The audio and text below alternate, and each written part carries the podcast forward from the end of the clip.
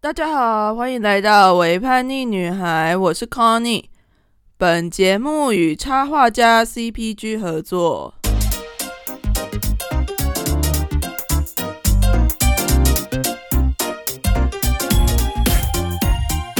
大家过年过得都还好吗？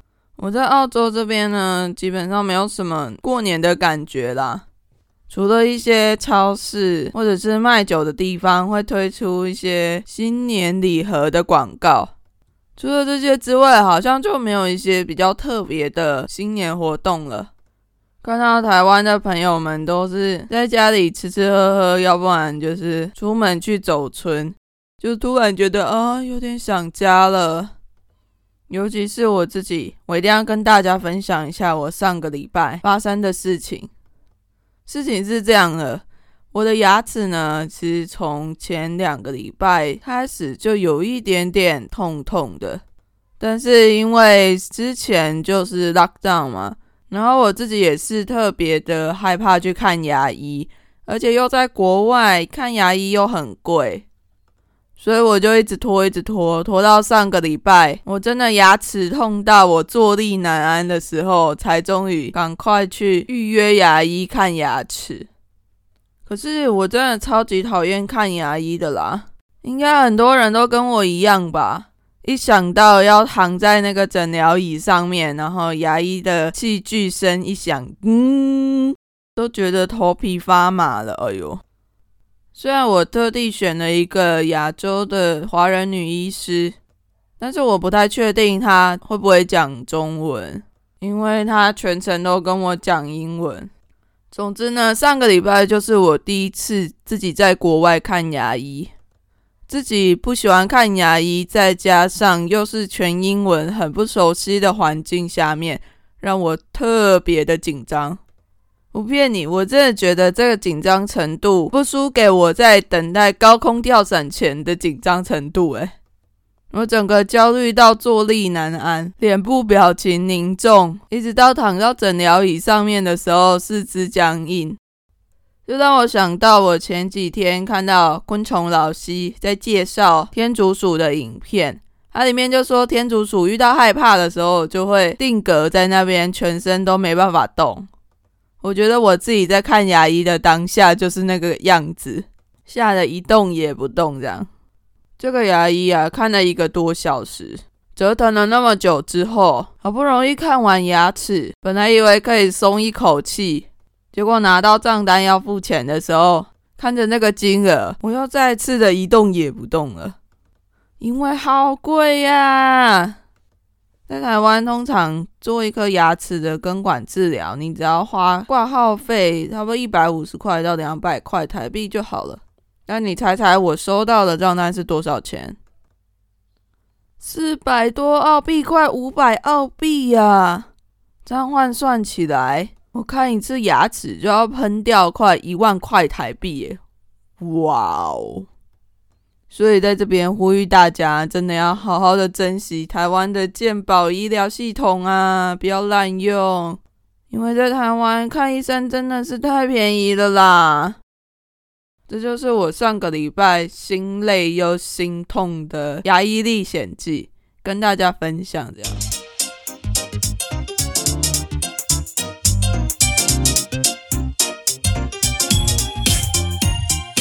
今天这一集呢，我想要跟大家分享的是 role model，嗯，翻成中文应该叫做角色楷模。我之前其实就一直很想要讲这个内容，但是因为这要收集比较多的资料，所以就拖到现在才跟大家讲啊。那这一集我跟大家主要会分享的内容有两点，第一个就是什么是角色楷模。第二个就是跟大家分享一下我自己的一些女性角色楷模喽。说到角色楷模这个翻译呢，我觉得有一点绕口。如果要用中文的说法来说的话，大概就是模范或者是榜样。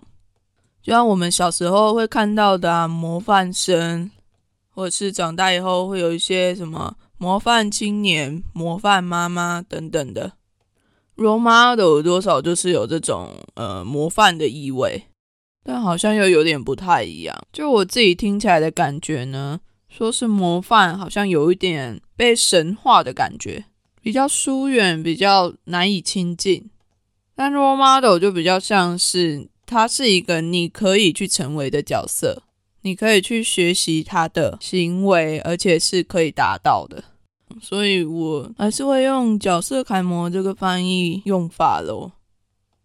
那另外我想要说一下，就是 role model 跟 idol 的不一样。idol 的话，嗯，中文翻译应该会是偶像。人们会为了某种特定的原因去喜欢，甚至是有崇拜的行为出现，但人们并不一定会想要成为像 idol 一样的人。就是可能因为他的歌，或者是他的运动很厉害，或者是他演戏演的很厉害，而把他当成偶像。不过有时候 role model 也可以是你的 idol。你的 idol 也可以是你的 role model，所以其实这两个东西是可以相辅相成的啊，也不一定要那么把切割开来。那再回到 role model 的部分，我自己觉得啊，每个人的 role model 其实都会分成两种，一种是那种非常亲近的人，就活在你身边的人，甚至是你可以跟他们变成朋友的人。那另外一种呢，是非常非常遥远的，可能真的是什么明星。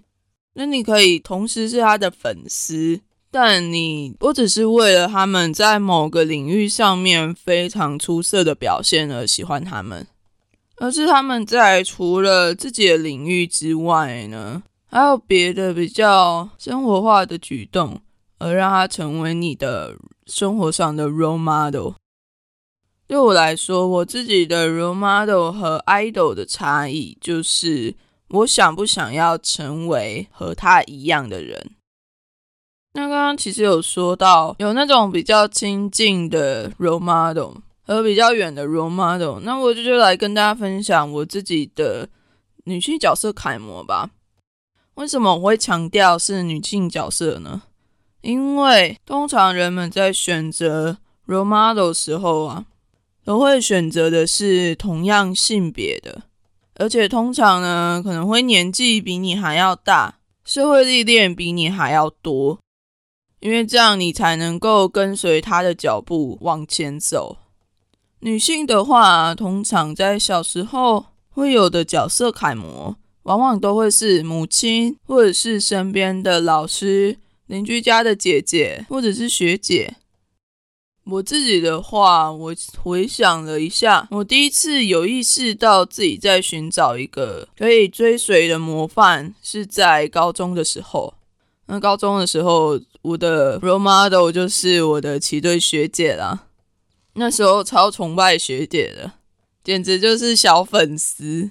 但是我就会在心里面立定志向，就是哎，我以后也要像学姐一样，可以很帅气的在表演场上表演。可以做到那些很好看的整齐划一的动作。后来进了军校之后啊，我的 role model 就转变成为在学校里能够遇见的一些长官，嗯，清一色都是女性军官呢。嗯，因为我真的很喜欢跟他们相处的感觉，然后他们又不排斥有年纪比较小、阶级比较小的人加入他们。所以我和他们后来就是都变成了朋友。我觉得这些角色楷模影响我的成长过程是非常的大的，因为我从他们身上看见我自己想要成为的样子，也因为踩着他们的脚步，让我在过程中一步一步的慢慢认识自己。不过，我们到底要怎么样才能找出这些身边的角色楷模？并将对他们的一些崇拜转换成自己的养分呢？我觉得我自己的步骤有三个：找到、模仿，然后当朋友。第一个找到，我觉得找到就是要先有意识的知道说你是特别喜欢哪一些人，然后为什么那一些人的那些特质会特别的吸引你。对我来说。role model 啊，其实就是一群会闪闪发光的人。在我眼里，他们做的很多事情都会让我觉得，哦，天哪，那个好帅哦！我就是想要那样子。我相信每个人绝对都有这种时刻。那我觉得找到啊，就是去发现自己有这个时候，然后去记得这个感觉。再第二个就是模仿，模仿就是字面上的意思啊，就是模仿你的 role model 所做的一切事情。嗯，其实也不用一切啦，就是那些你觉得对你来说是可以执行的、可以做到、可以学习的行为。举我自己的两个例子好了。自从我看到我的一位 role model 在他的脸书上面分享，他每年新年的时候都会为自己定定十个目标，然后新年就会朝着这十个目标前进。而且他那时候都把他的那个十个目标都打上去在 FB 上面。于是呢，当时的我就决定，好，我也要学习他，我也要把我的每年的十个目标都把它列出来，然后还偷偷参考了一下人家的目标。但是我比较害羞一点，所以我没有把每年的十个目标放在脸书上面跟大家分享。但我是有意识的把它记录下来。然后每年每年这样子更新自己的目标，这样一学也是六年有了。我觉得对我来说真的是注意蛮大的。那另外一个模仿的例子呢，是在很久之前，就是二零一三年的时候，那时候伴侣盟提出了多元成家的草案。那我那一群角色楷模朋友们，在某一次吃饭的时候。他们就开始讨论了这个草案，那时候我就在旁边听，觉得大吃一惊，因为他们是用还蛮逻辑理性讨论的方式来讨论这个法案的可行性，然后有没有可能有一些漏洞，最后再导到他们支不支持这个法案。重点是他们全部都是异性恋哦，他们并没有说因为自己。已经受到民法保护是可以结婚的，就排斥去讨论这样子的法案。而且他们在讨论的时候，那种很理性、很有逻辑的举例方式，就让我很喜欢。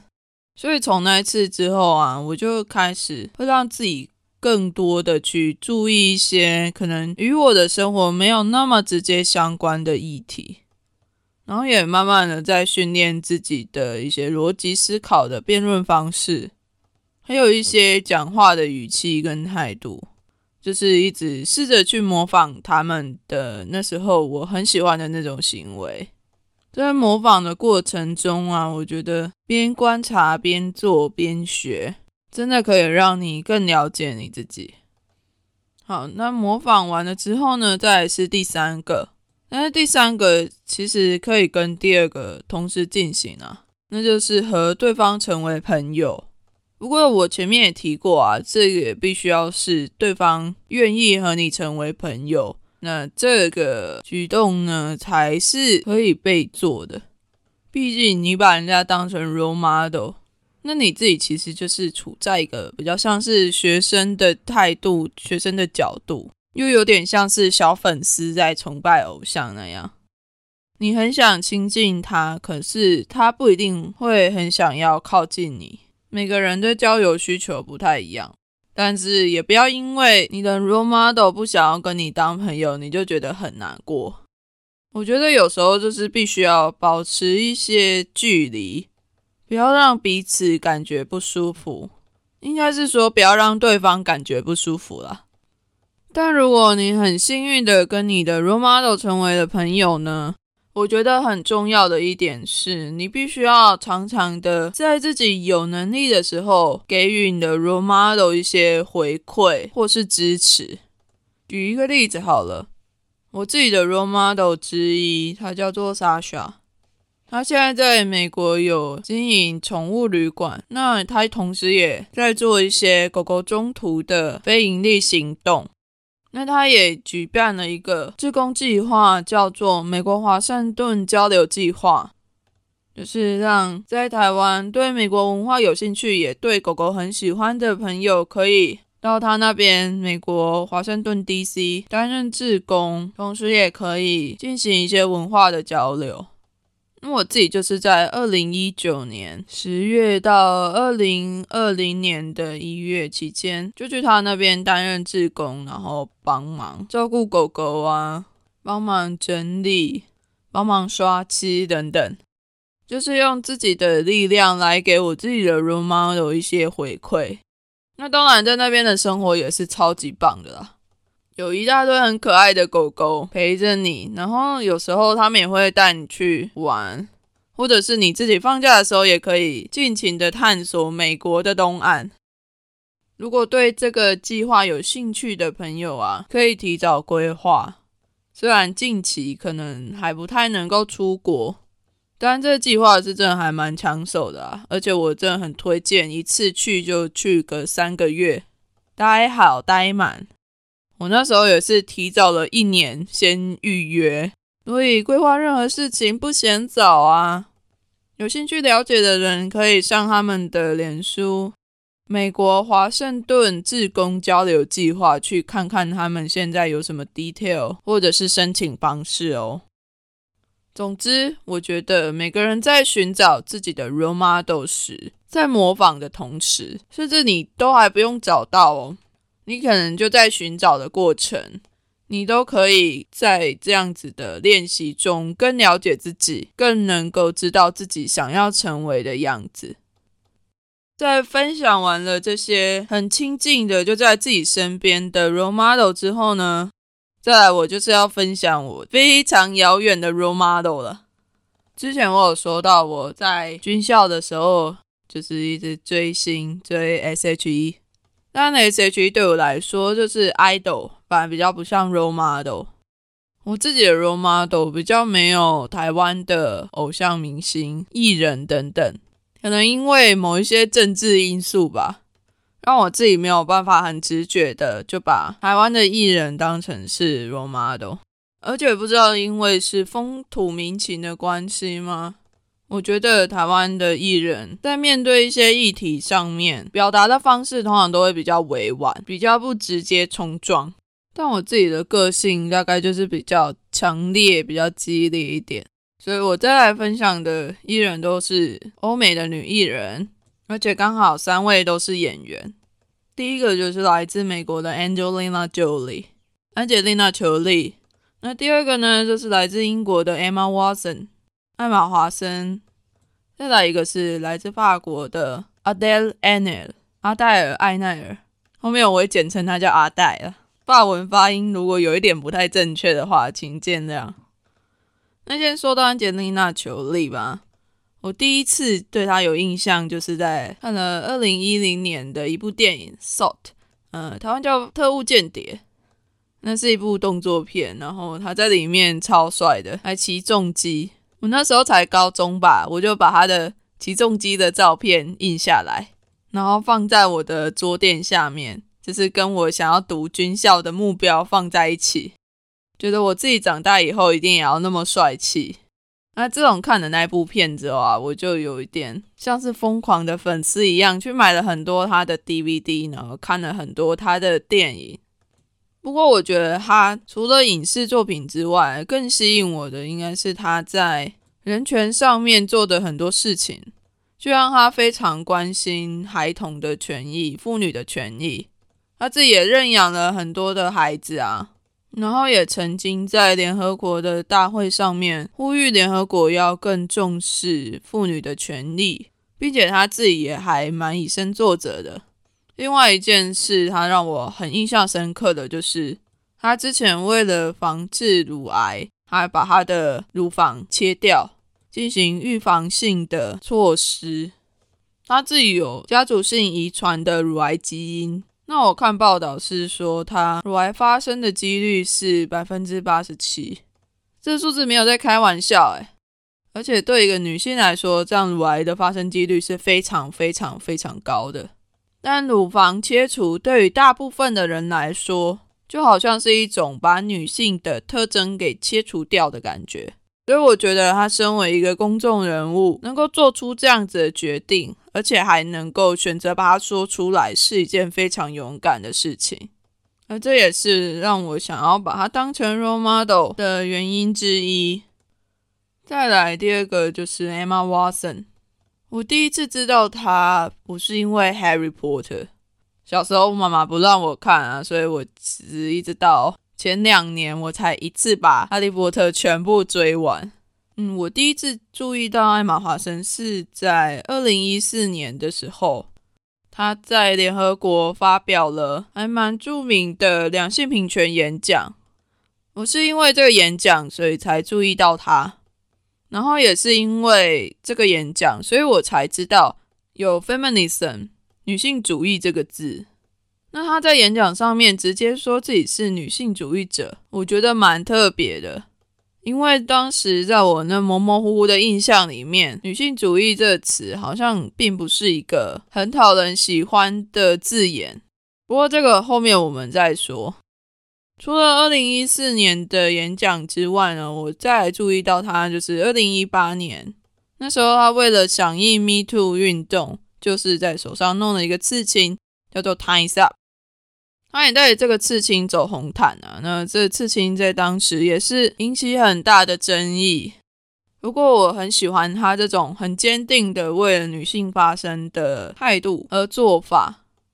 除了这个之外，我自己也是很喜欢他的电影作品啊，像他演那个《美女与野兽》里面的贝尔，还有他们里面的马哥，我觉得都非常的棒。而他自己的性格也是蛮相像的啊。对了，再回到刚刚我提到的联合国两性平权演讲好了。为了做这个 podcast 啊，我再去看了一次那个演讲。看完的时候仍然是好激动啊！我觉得最让我有感觉的两句话，就是他在准备演讲时问自己的两句话：If not me, who? If not now, when? 如果不是我，那会是谁来做这件事呢？如果不是现在，那要什么时候才能够做这件事情呢？我真心的推荐大家，真的有空去看一下那个演讲，网络上面都有很多的影片可以找到，超激励人心的啦。好，那再来第三个阿黛，阿黛尔·艾奈尔，她是法国的演员。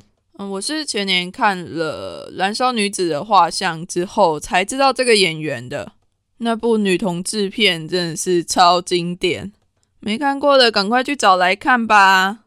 我自己是看完了之后啊，在后面查演员资料的时候，我才发现这个演员真的是不得了了，很快就爱上他，就把他当成是我的偶像，但同时又是我的 role model。为什么呢？除了长相很好看之外，我觉得他最吸引我的原因就是他很关心很多的社会议题。就像之前的妇女节，他和《燃烧女子画像》的导演就有一起去参加法国的游行。那之前那个 BLM Black Lives Matter 的那个运动，黑人的命也是命的这运动呢，他那时候也有一起上街表示他的支持。那另外，在法国的 Me Too 运动里面啊，他也是很勇敢的站出来，指控一位导演在他十几岁时候拍戏的时候，长期对他性骚扰。这案子对法国的电影圈来说影响还蛮大的，因为这个导演后来就被法国导演工会开除了会籍，然后也让法国的警方开始介入调查这个案件。对于 Me Too 运动来说，是一个还蛮成功的案例。但是，任何只要被性骚扰过的人都会知道，要讲出来这些事情是需要多么大的勇气，尤其是在演艺圈里面。看看最近鸡排妹郑嘉纯发生的事件就可以知道了。很多时候，性骚扰受害者站出来的时候，要面对的不只是那一些被骚扰的可怕过去。更多的是那一些不知道的人的冷言冷语、闲言闲语，还有指控，所以阿戴真的是非常的勇敢。那另外一件我自己被他圈粉的事件是，他在去年二零二零年的凯撒奖上面愤然离席。为什么呢？因为那个时候凯撒奖将最佳导演奖颁给了一位曾经性侵未成年少女的导演。阿黛在颁奖典礼颁奖的当下，他就在众目睽睽之下起身离开这个会场。这如果在台湾，大概就是像一个演员在金马奖颁奖典礼的时候，为了抗议，就突然从座位上站起来，然后就离开。这真的是一个非常勇敢的举动，诶，直接用行动来冲撞这个法国电影圈最高的权威，超帅！那分享完这三位分别来自不一样国家的我自己的女性 role model 之后呢，我整理了一下我自己为什么会喜欢他们的原因。第一个就是他们都是独立自主的女性。能够在自己的工作上面发光发热，然后让别人去看见。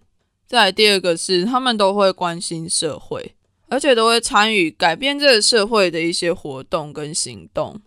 那最后，不管他们有没有自己说，但他们就是女性主义者。既然都说到了女性主义者，那就来谈谈女性主义这件事好了。我自己以前呐，也是蛮讨厌女性主义这个词的。为什么啊？因为我以前觉得女性主义有时候好像太 over 了。在我还没开启女性主义天眼之前呢，我都觉得，哎，女生其实在这个社会上已经算蛮平等啦。为什么女性主义者还要这么的刻意的去强调某一些事情呢？但后来在我读了一些书，然后也跟更多的人聊过之后。当然也是看着这些 role model 他们所做的很多行为，我才猛然惊觉，哎，其实我自己好像根本就是一个隐性的女性主义者啊，只是我都是用身体力行去做，而比较没有接触到一些理论或是学术上面的女性主义。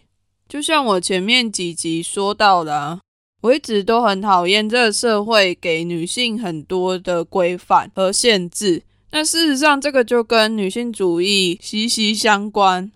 在我剃光头的同时，在我出柜的同时，在我跌破大家眼镜的同时，我就是在实践女性主义。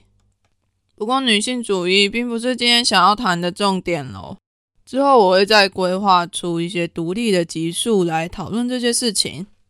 那我们今天重点还是要回到角色楷模。不知道你有没有像我一样的角色楷模呢？你是怎么样去模仿你的角色楷模呢？那这些角色楷模在你身上有什么样子的影响？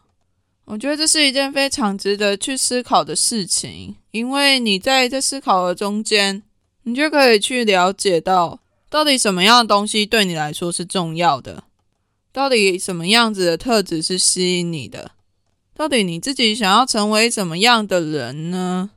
我自己就是在一次又一次的找到 role model，然后模仿 role model 的过程中，慢慢的变成现在的自己。